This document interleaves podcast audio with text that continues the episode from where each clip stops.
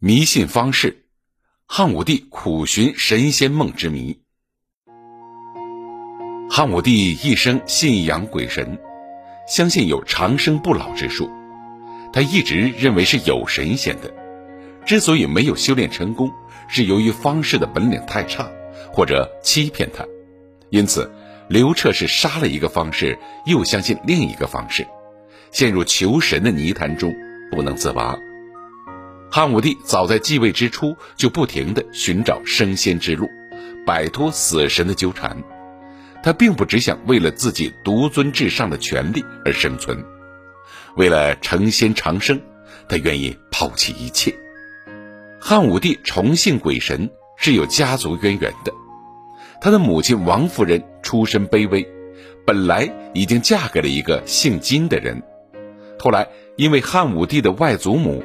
通过卜卦得知自己的女儿贵不可比，竟然将女儿生生的抢了回来，送入皇太子的宫中，随后就生下了刘彻。刘彻由胶东王而被立为太子，王夫人就一跃成为母仪天下的皇后。一人得道，鸡犬升天，王氏家族遂拜相封侯，显赫一时，这更加验证了卜卦之灵验。汉武帝小的时候，母亲就常常给他讲应验符咒之事。刘彻这样长期受母亲的影响，也重信起鬼神来。汉武帝相信鬼神，追寻神仙梦，还有一个原因：他继位后，陈阿娇皇后多年无子，导致地嗣无人。于是汉武帝祈祷神灵保佑。后来在他二十九岁时，卫子夫生下了太子刘据。汉武帝这才遂了心愿，可是陈皇后记恨卫子夫，在宫中兴起了巫蛊之祸。汉武帝感到巫蛊之事直接威胁到了自己的生命安全，于是开始向神祈福，向往神仙的愿望更加强烈了。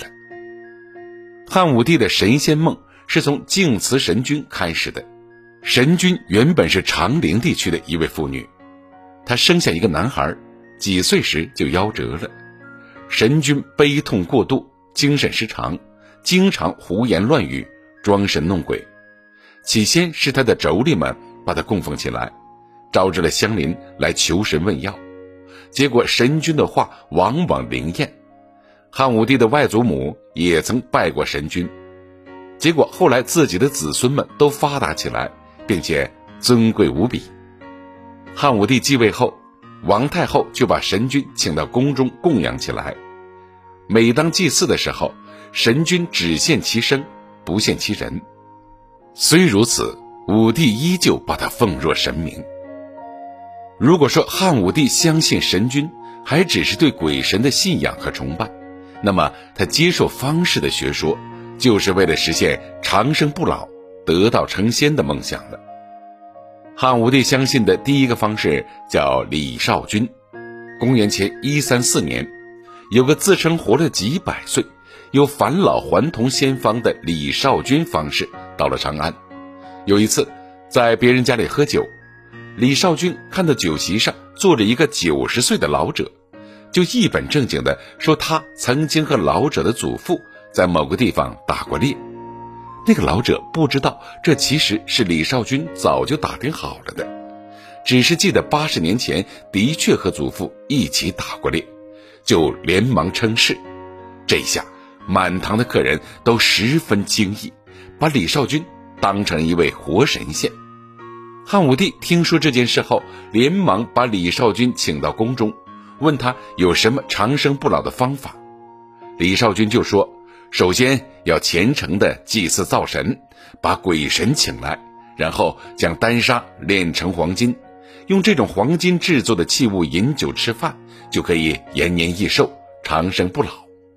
他还吹嘘自己曾经在东海上见过仙人安七生，仙人送了他一颗仙枣。一心想成仙的汉武帝对方士之言深信不疑，他一面亲自祭祀灶神。派李少君在皇宫里炼制仙丹，一面派人去东海找仙人安其生。可是李少君不久就死了，汉武帝以为他羽化成仙了，反而愈加相信修道成仙。汉武帝相信的第二个方式是奇人少翁。当时，汉武帝最宠爱的李夫人刚死，武帝常常思念她，于是少翁声称自己可以让汉武帝见到李夫人。通过一番装神弄鬼，加上灯和影的运用，让汉武帝依稀见到了日夜思念的李夫人的影子。汉武帝一高兴，就大大赏赐了邵翁。并拜他为文成将军。后来，又有人给汉武帝推荐了方士栾大。栾大和邵翁是老相识，他向汉武帝夸口说，自己也曾游于海上，见到过炼制仙丹的神仙，只是自己人微言轻，怕仙人们不肯传授自己神仙之术。汉武帝遂赐给栾大尊贵的地位，后又拜为武力将军。不久，又赏赐他天士将军、地士将军、大通将军和天道将军四道金印，甚至赐给他列侯甲第，还把长公主嫁给了栾大。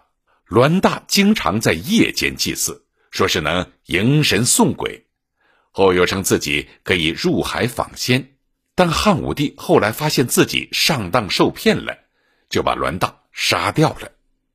汉武帝牵肠挂肚的求了五十年的神仙，用了数以万计的方式，连接不断的入海求仙、入山觅药，不惜挥霍无数的财力、人力、物力，他终究没有见到过神仙，更没有成为神仙。